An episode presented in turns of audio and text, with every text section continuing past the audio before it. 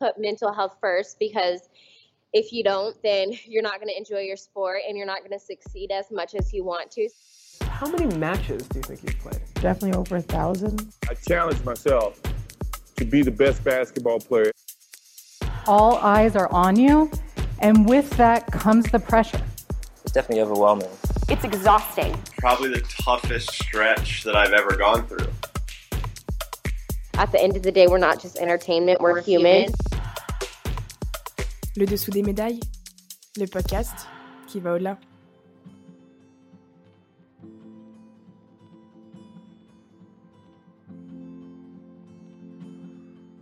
Hi again, it's Mona. I hope you're doing well. I want to take the time to thank you and present this month's episode. Firstly, I'm very excited to present to you my first English episode, and I hope you'll enjoy this edition as much as the last. Secondly, we start strong as you're about to embark on this intimate conversation with Bianca Buitendag, a professional surfer who has achieved many, many things. I would like to give you a bit of context though. We first met to record this episode, but unfortunately, and due to some internet connection issues, we couldn't record. Bianca kindly accepted to record again, and here it is the final product. So don't be surprised if we say stuff like, oh yeah, last time we talked about that, or I remember you saying that before. Now you know. But just before we start, let me tell you a little bit more about Bianca. Growing up with two brothers challenged Bianca Buitendag to cycle the fastest, and as a whole, be the toughest. A much needed quality when you're traveling the globe as a world pro surfer. Originally from Victoria Bay, a picturesque cove hitting along the West Cape, Bianca says she was born into the sport. Her father initiated the South African to surfing, and she quickly became a natural at it, according to Jordy Smith. In this episode, we go over the adventurous career of Bianca Buitendag. From winning the Junior World Championship while sleeping in a camper van, to stepping on the second step of the podium at the Tokyo Olympics by defying the odds, I can assure you, Bianca is a remarkable woman.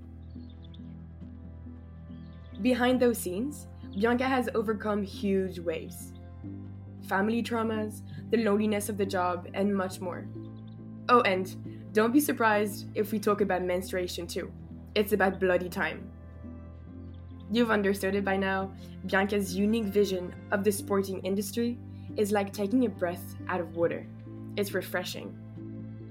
I hope your seatbelt is fastened. You're in for a great ride. Enjoy! Hi, Bianca. Thank you so much for meeting with me today. It is such a pleasure. The pleasure is mine. Thank you so much for the invitation. Yeah, of course. Um, so before we get into kind of talking about mental preparation and kind of mental health, would it be okay for you to present yourself for the people that don't know you yet? Yes, my name is Bianca Buitendag. I'm 28 years old from South Africa and an ex-professional surfer. Nice. I think that sums it pretty perfectly. so how did you become a pro? When did you realize that's what you wanted in surfing? Well, I never had that moment where um, it dawned upon me that I want to become a pro surfer. I never actually remember verbalizing it at all. Um, I think it was just an op- chain of opportunities that collectively sent me in a direction. Um, so there was not one moment, but I think after school, I did it full time. So I went to school, traditional school, up until the age of 18. And thereafter, I was sponsored and I did it full time. So you could say uh, I was a professional at the age of 18. Okay. Do you think that because you didn't really want to become a pro surfing, well, a surf pro surfer, one, two, three, uh, when you were young, do you think that there's anything in your childhood or maybe family setting that made you inclined to fight to become the best? Um, I've. It's a very good question. Am I trying to recap on 28 years um, quickly? I think my my parents both worked really hard, um, and they made a success of their lives. Started with nothing, so I think that whole mentality was kind of passed on to the next generation. Like you have to work hard, got to take all the opportunity you can get, um, whether it's in sport or academics or profession, etc. So I think when the opportunities came, I knew um, they were rare and valuable, and that I had to use them. Um, so I guess sporting success kind of consequently came from taking opportunities very seriously. Um, and I also, my parents sacrificed a lot to make that possible for me. So to get me to a contest in Brazil, to get me to a contest in Australia. So they really sacrificed financially and time um, to make open those doors for me. So I know I knew how valuable they were. So I would say I became a professional surfer from using the opportunities given to me um, in the field. That's great. That's very gratifying. And last time when we talked, you mentioned that at the end you were thinking about like how can I say this that you would have benefited benefited from like mental health pre- preparation or like just kind of sports psychology? So i assume that you during your career you did not have a sports psychologist or mental health spe- specialist following you around. No i did not. And i do i do in hindsight i see that there was a big opportunity once again for growth in that sector because i mean probably the biggest obstacle many athletes face is is themselves So I think if I, I think 10 years ago it wasn't really in the conversation. I think in South Africa, well, in the culture I grew up in, you need to be humble and humility is key. So like wanting wanting to be the best or winning like dra- draws a lot of attention, which is something I maybe more my personality type doesn't like. So I think subconsciously I never really wanted to win because I knew it would have brought a lot of attention and that's something I really don't do well in. So I, I ended up in a lot of finals, but I never won. And I think subconsciously, um, I had a mental block. So I think with a bit of mental training or seeing a sports psychologist, I would have been able to separate the two, like to digest my issue with winning. Yeah, and accept the shine, you know, the shine and to be kind of talked about and mediatized and yeah definitely. It is a hard thing to talk like to think about like i always think that athletes they do so much and they sacrifice so much and then they're just kind of propulsed like to the like front of the stage so fast and so quick and it's kind of crazy to have to handle celebrity but also like sport and being a role model and being like an advocate for so many things. It's it must be so hard to kind of handle you know? Yeah uh, some personalities do really well in that like great. They're super social, charismatic, fantastic. But some personalities really don't like the attention. So, and I think there might be more people that are trying to avoid media attention, etc. Um, so that's so that was really cool when, like, for example, Naomi Osaka said she's not going to do a press conference. You know, I was like, man, that's amazing. Because I'm I'm assuming inherently she's quite timid. Um, so that's amazing. Like the fact that you can deny. Definitely, no, it's exceptional. I think she was refused to compete though after that. I know it's hectic. Crazy, yeah. It's like in Formula One. Apparently, if they don't do the press conference after the race, they have a huge fine. Yeah. In surfing, it wasn't as, as extreme. Uh, many sporting personalities will do better without the media stuff. Yeah, I'm not surprised. Um, I also like to kind of brush over your parental kind of family and the impact that your family had on sport. Can you explain us? I think your dad put you into surfing, didn't he? Mm-hmm. So my parents both loved surfing, um, and they it was like their pastime. So they would work in the corporate in the city, and then every weekend or every afternoon, we'd go down to the beach. So we kind of grew up surfing. I, I like to say I was born into the sport. Like I didn't have much of a choice, but that's good. it's me and two brothers, so I grew up quite tough. um, between the waves and the two brothers, I think I got taught a lot of lessons. But um, I think there's a two-year age group age gap between my older brother and me, and then two years between me and my younger brother. So it was really competitive. Like we were all kind of the same age, and the one that caught the biggest wave would like want, or I would want to get a bigger wave than my brother, or I would want. So it's it was like a healthy form of competition. Um, so yeah, I guess that's that's. But surprisingly, they are less competitive than me. I guess there is no time for resting then between your two brothers, Victoria Bay with the beach beside. Yeah, but it's good. I think it's good to grow up tough because otherwise you become like docile and spoiled and Totally agree. unambitious. Um, I think it was in 2015. Um, your father passed away. Yes. Yes, and I would like to say at first my condolences. I'm so sorry about this. How did you learn about it? I was actually in New Zealand hmm Competition, I assume. a competition, and my mom sent me a message. She tried to call me a hundred times, but obviously, if you're out of the country, your phone doesn't really work, and I found internet. Yeah. So I got had to go back from New Zealand to South Africa, hmm but the next tour event was like within seven days. So I went home for three days and then got back on a plane for the next tour event. Mm. So that was quite brief. But yeah, it's, it's a long time now. It's uh seven or eight years already. So it's been a while. But I mean, it was quite hectic only coming home for three days. But I guess it was uh, working as well because I was so far away. I almost forgot, not forgot, but like I was almost convincing myself that he was still at home, but I wasn't. Yeah. I guess it's easier when you're on tour, you know. Yeah. It's just your habit and you're far away and it's so new that you kind of put it at the back of your head and you focus on Mm. nicer things, you know. And away from your family that you don't realize. Like you said, it's kind of easy to kind of forget sometimes. It's easier. The Mm. escape is easier. Like you travel like a new time zone every three weeks for ten months of the year. And yeah, you were telling me last time that every two weeks you change like time zones and countries and Yeah, it's. It's a lot.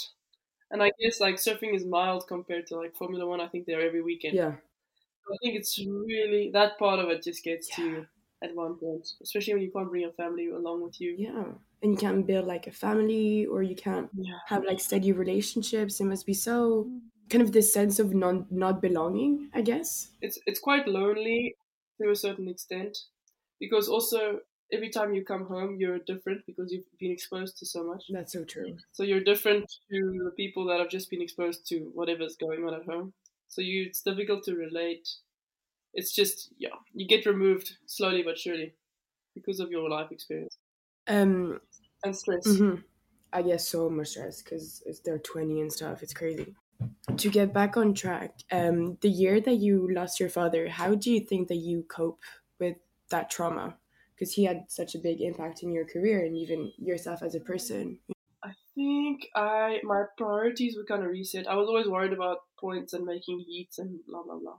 Where you something that significant happens, your priorities are like, like who cares? who cares if you make a heat or not? You know, like it's not Yeah. as important as what you previously thought it was. So I guess with that priority change, I had less like was less anxious for heats because it didn't really matter. Like obviously it would be great, but in the frame of your lifetime, if you made the heat or not, it didn't really matter. So I think that perspective change um, helped a lot. And then I guess surfing is like my therapy. So I guess being in the water is you get to clear your mind. You're alone. You get to think clearly. So I guess I was in the water a lot just to kind of get by. So combination of those two, um, yeah, loads of times of solitude in the water as well as a big significant life perspective change. Um, were probably the best coping mechanisms.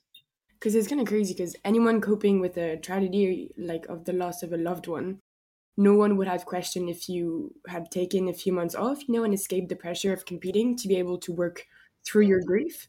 But instead, you you kind of carried on, and you not only survived, but you thrived. Because that same year, you became fourth in the world championship ranking. Would you say that surfing was definitely your kind of coping mechanism, or did you have anything else in mind that kind of let you escape and process those emotions? I was thriving with results, but emotionally, I was really not thriving.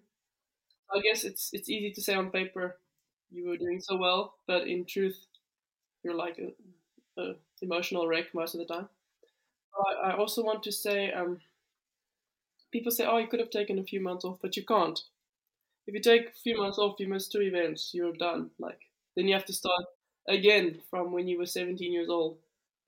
Get through the qualifying series, get through, and I mean, you have injury wildcards. Like people, you can the organization kind of helps when you have an injury, but if you have like an emotional injury, it's there's no scope for.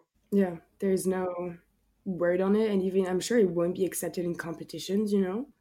No, like they won't. You won't like get another chance because your sister died. You know. So I think, but in life it's the same. You also won't get another chance if you have a job and you like go missing for a month.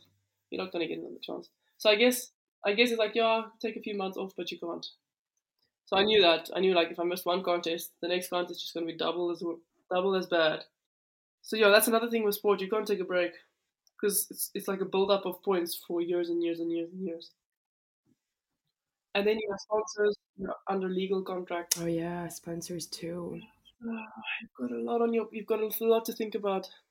But I mean, in sport, in profession, I think it's the same. Kind of hectic job. It's like you're your own enterprise. You know, you're your society. You're your business and you have to you know have a lawyer looking through your papers and yeah. and your sponsors and then people like rooting for you and then competitions and your competitors and mm-hmm. it's just a whole other world mm-hmm.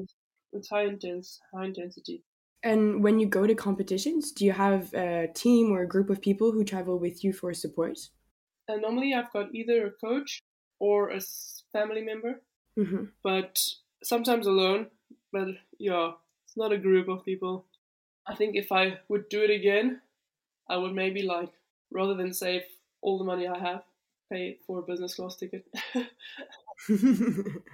Definitely. Because how did you? How were your conditions when you traveled to competitions and everything?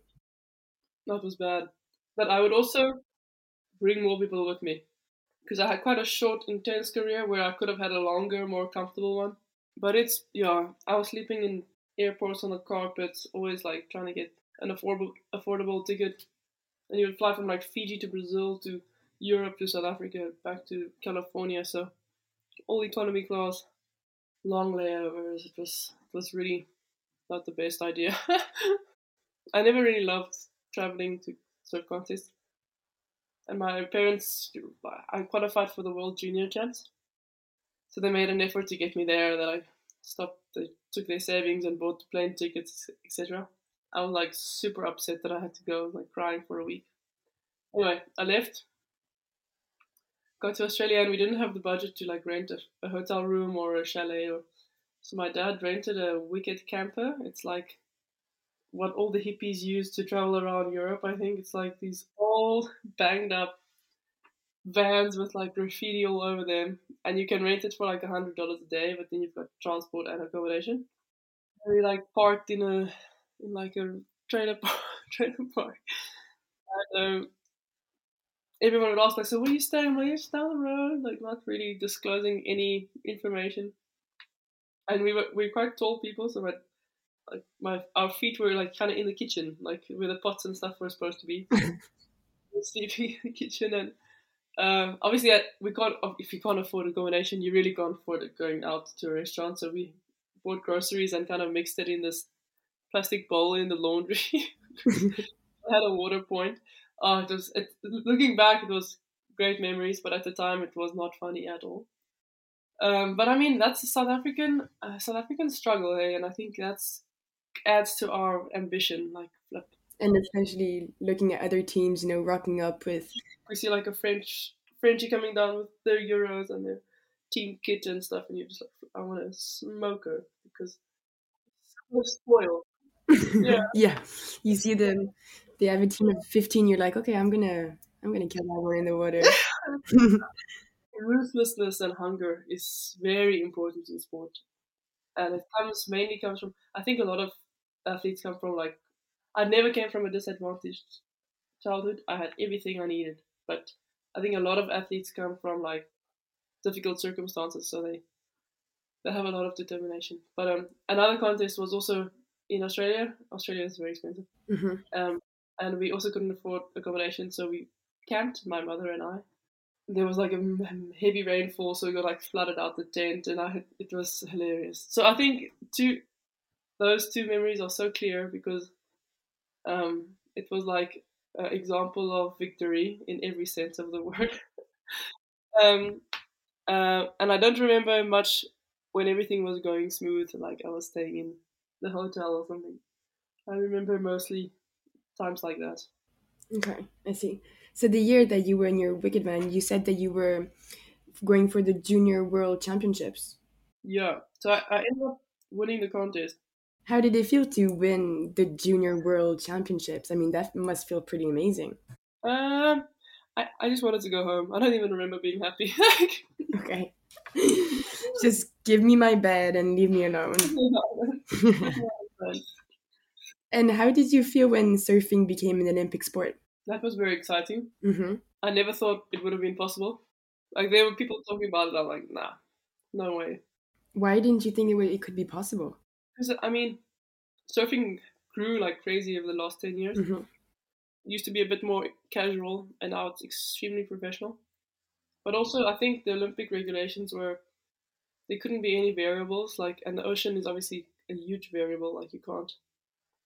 It's not fair if the wave comes to the right and you're sitting on the left, kind of thing. It's very strategic in a sense.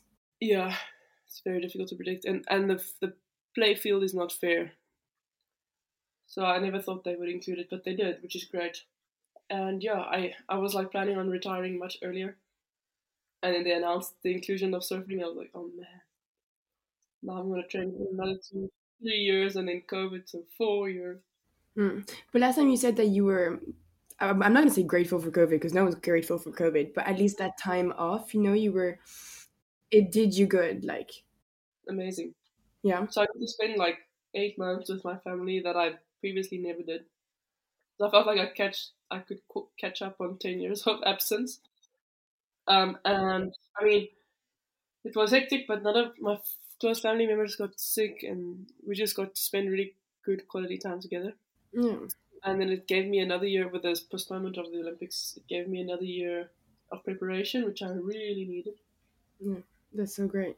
So, it, it, it, I mean, it was a blessing in disguise, but obviously, not a lot of people can say that. Mm-hmm. Of course. And how arrived at the Tokyo Olympics? How did you kind of deal with the pressure? Was it any different from other competitions? I had no pressure. Like, I think most people were surprised that I actually arrived. So I had no pressure. Like no one even expected me to make it past the first round, which is great. Underdog. Because I had not done competition for two years before that, so I actually got disappeared off the planet Earth mm-hmm. and came back. So there was absolutely no pressure, and I mean the opportunity was just so enormous. Like just arriving there in the athletes' village, and it was like I felt like I was on another planet. So just the whole experience was almost too big to comprehend. So I didn't. I was like too caught up in the moment to to think of any any uh, anything that could go wrong in a heat. Yeah, I can imagine. And during the heat specifically, the conditions were pretty tough. And you were initially 17th out of the 20 competitors. So how did you manage to use that as your advantage and eliminate, for example, the Aussie Stephanie Gilmore? The conditions were really, really, really hard. I think it's the worst conditions I've ever served the heats in. Wow. Um, initially, it was flat, which is not good because I'm six foot one, and I weigh like 20 kgs more than any other other girl. And then eventually, it was like a huge storm, so the waves were enormous. But I knew like when the waves get really messy, like anyone's got a chance. Doesn't matter what level you're on, how many world titles you have. It's like free for all anyone that can do a half turn into a closeout with like almost looking okay kick points, you know. So, yeah. um, so at one point we were I was paddling out with one of the girls and she just couldn't get to the back, and uh, with my wingspan is a bit longer, so um, it was crazy. It was absolutely wild. Like waves were coming on the left, right, forward, backwards, all over the show. Wow. So I knew this is this is an opportunity for you because it, anyone can win a heat out there. Is that how you felt in that moment? Like yeah, anything can turn around. Like this was kind of your chance to. I guess it was because I think, and because I had trained so hard beforehand, I was like the fittest I've ever been. So I, in the physical, I think it was more a physical fight than it is was technical or tactical. Um, I, the day after the finals, because I think I surfed four times that day. The day after the finals, I was like in bed, felt like a bus had hit me. My my neck was hurt, had headache, necks, like my body was absolutely painful, painful. So I had to go to the physio just to kind of, but for no reason at all, just because it was such an intense three heats um, of paddling, and that was it was crazy. It was like chariots of fire. It was. It was like, It's so physical, like kind of put everything back into place. so physical. Normally, surfing is not very physical at all. like Really? It looks so physical to me. with dry hair, and then you catch a wave, and then you kind of cruise around. So this one was like ten foot like foam balls coming through. I almost drowned. Oh my god. hectic. So hectic. I see the videos and I'm like, oh my god. So the conditions were tough. You were Yeah. not in the best physical conditions. So how did it feel when you actually stepped up on that second step of that podium and collected your silver medal? I felt like I was dreaming. Yeah. Honestly, I've seen that like I've seen that podium on TV since I was uh, five years old, stepping up onto the podium at the Olympics. So it was a surreal moment, but also a big moment of relief because I knew that was it. I was done. I did not have to put like my coach told me just before the final. He's like, "Okay, this is the last time you have to put a rash vest on." I was like, "Yeah." I'm done. Like all this hard work and sacrifice is over. Yeah. So I guess it was a moment of big, big relief, and also knowing that the last ten years of my life was not for nothing. I think that's something athletes fight with when they're thinking post post career into the next kind of phase of their life. You you just mentioned that like all those sacrifices, so it was such a relief to actually, you know, get that medal and be able to retire with like I guess a peaceful mind. Do you believe that you've sacrificed a lot to be where you Mm. you're at and where you were at that moment? Yeah, I, I would say more hard work. I mean, we're up at six sunscreen on, like doing three sessions a day, going from one suitcase to the next, one area. It's hectic. It's like ten years of your life that you almost is a blur. Like you never, you're like, you almost don't remember anything. it's just like one big blur. Just stress and packing a suitcase. That's pretty much the summary of ten years. Um, so and and deciding to stop is also extremely difficult because you you want to your whole heart you want to stop because you're not enjoying any moment of it but you're like jeepers what do i do next? Will i be as successful in the next kind of area as i am now? My identity is kind of linked to sport. How do i distinguish myself outside of sport? Um, how am i going to manage in a normal life? Like what what should i do so i think like even though you want to with your whole heart it is really hard to take that step and to kind of um, commit to stopping. Yeah, of course. And you were talking about it last time. I think it's you were mentioning Johanne Defay, is it?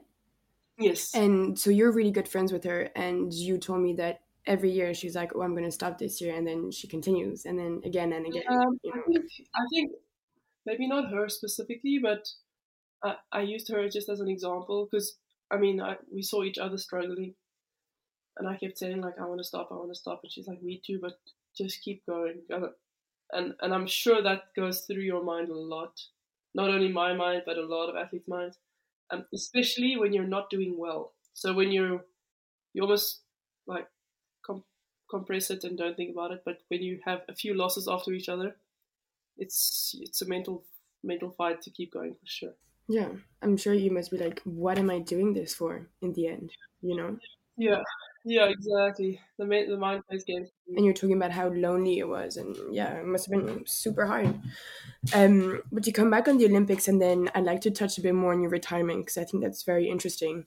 Um, if you could dedicate this medal, who or what would you dedicate the silver medal to?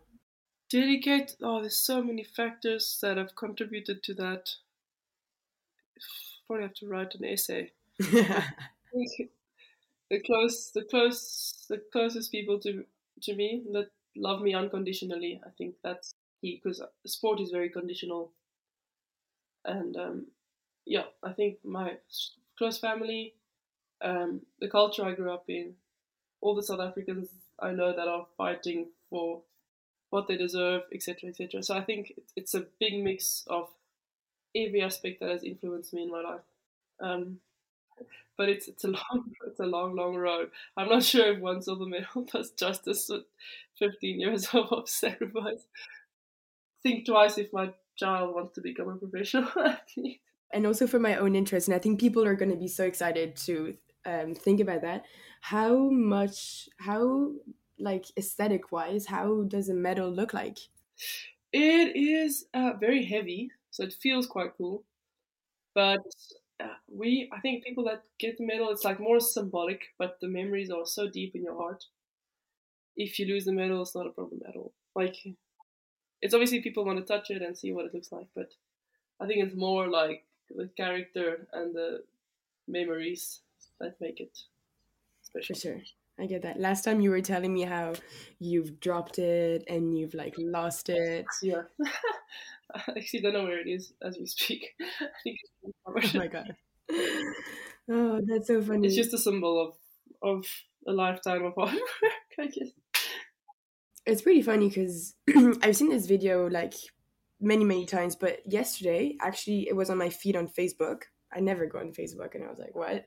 And then basically, it was this Chinese swimmer who, at the Rio Olympics, she kind of made the headlines for telling the world that she was suffering from period cramps during her relay, which caused her to Yeah. be fourth at least. She was just really like in pain and well you know how it is. I know how it is. Like it's it's really Yeah, hardcore you know? And i was gonna ask you because you're on the in the water like every two weeks every week every day even but competition wise have you ever had uh, issues with period and period cramps and Yeah. A lot, a lot. Especially in the ocean and, and a lot of times like there aren't really restrooms or toilet facilities. So it's really terrible to be honest. Absolutely terrible. And also you're like wearing a bikini so there can be some visibility of whatever. So yeah, it's shocking. I think people should really be talking about that more. Um, and I mean, surfing is quite technical. Like I said, it's not quite, it's not extremely physical. But I'm thinking if you're like a hundred meter athlete, it'll have a huge influence on your performance. definitely especially because it's like bottom of your stomach it's like a bar you know Yeah, yeah, But you're so right, you know, like you're wearing a bikini and like, you know, the, the like tampon thread can like pull out and it's not a yeah. nice situation, you know, so people should accommodate to it way more, I think. yeah. Or maybe yeah, it's really tough to kind of plan it too because you've got events all the time. Exactly. And it's like once a month, you know, so every kind of three weeks and you move and apparently like also when you're on a flight, like it definitely impacts your hormonals, like your hormones and even your yeah, your menstruation. So Yeah. it must be really hard to cope with that body wise, you know, physically. Yeah. So yeah, you are now 28, Bianca, and you are newly retired. I, I want to say congratulations because I feel like you're very happy about this situation. I am extremely happy. Thank you very much. What motivated you to put the boots or your surfing boards up? I guess um, towards the end of 2015, I had like a big life change in priorities, like I mentioned earlier. And surfing, or like fighting to win a heat, was really not in the top three. So I just had to be honest with myself at one point and say, listen. And I spoke to, I had a mentor that said, if you don't, if you don't, if you don't want to be the world champ, stop wasting your time. You know, like no one's gonna be remembering someone that came top 10 in the last five years. I just knew I wasn't to be world champ, realistically. And I didn't have the hunger to try and prove myself wrong. And I cared less and less about heat results. And I also wasn't getting that like thrill of winning anymore. Like win or lose, I would kind of have the same emotional response. So yeah, that was it. But I mean, that was 2015. I only eventually retired in 2018 and then came back for one event. The Olympics. takes long, six uh, six years after that. Um, do you, so I guess your days are not that centered around surfing anymore. I'm sure you do do it like a lot, but Yeah, I do it like three times a week, but not even surf. I like go for, for a swim for hours or Um, yeah, it doesn't have to be surfing. I just have to get into the ocean at least three times a week. Otherwise, uh, otherwise I become a dragon. no, it's more, no, it's like a therapy, and it's I'm so used to it. It's like part of part of me completely. So three times a week at least, sometimes twice a day, but doesn't essentially have to be on a surfboard. Okay, I see. And also, I noticed that you are not on social media. You're not on Instagram. You do have a Facebook page, but you're not on Instagram. And nearly every athlete, I would say, is on Instagram, you know? What would be the reason that you don't disclose that much to media themselves and have yourself a social media page? I think I don't agree with social media at all. I think it's one big con, like one big lie that everyone kind of falls for and I've seen the other side of it. Like I've seen very popular people have absolute terrible, sad lives. Um, so I don't think I don't want to broadcast something that's not true. Mm-hmm. And I've seen like the next generation. That's all they kind of care about. So I'm trying to like break the break the trend. Like you don't have to be on social media. Life will carry on. Um, so yeah, and I yeah just don't agree with it at all. So the Facebook one was kind of, I don't know, I think I forgot I had an account and then I found one again. But Instagram is the worst of them. And it's such an intrusion of your privacy too. Mm-hmm. But then again, you know, you can always disclose whatever you want, and that is where the lie becomes a thing. Um, yeah, I just, yeah, I feel much better and freer without it um, for my own interest, or not own interest, but like to kind of talk about it, would you ever consider going to therapy one day? Because I mean, from my point of view, like you've gone through a lot, you know, um, with your father passing away. Your mother also was very ill before the Olympics. Yeah. And the traveling, the loneliness of it. Would you ever consider kind of have an introspection about that?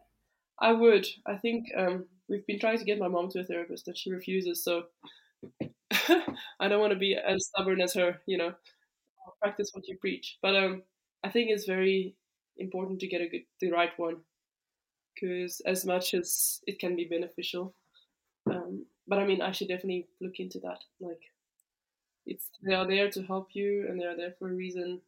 And just like you train your body, you can train your mind. So I should really get get there. I think I will, just for the sake of of my kids and my husband. one day that I don't go absolutely crazy. But um, yeah, not only for myself. I think for people around you, you need to do it too. I think that's a very good answer, and love the fact that you said you can train your body and you can train your mind. I, I like that a lot. Whenever I, I think I have to leave you soon, so I'm going to ask one last question, and it's the same one that I ask all my invitees. So the question is if you could go back in time and give yourself one piece of advice, what would it be? That's a very good question. I remember thinking about it quite a long time last time. Uh, I think it was be honest to yourself. Or be honest, even to most mainly to yourself, specifically to yourself. Thank you so much for your time, Bianca. I had as per usual, I want to say, um, a really great conversation with you. And I think we kind of switched it up things. So I hope you enjoyed it too. Yeah. And um, yeah, I wish you the best in your retirement. I hope you enjoy the retired life at 28 and enjoy the sunshine in South Africa. Thank you very much. It is shining very brightly today. I want to go jump in the sea. Thanks so much, Tyler. Appreciate it. As you know, this marks the ending of the podcast. And yeah, I just want to thank you again for taking the time to listen to what John had to share and and I hope you enjoyed this first English edition podcast. I'm looking forward to recording others and I can't wait to have your support on them too. So thank you so much and have a good day, evening, night. Bye.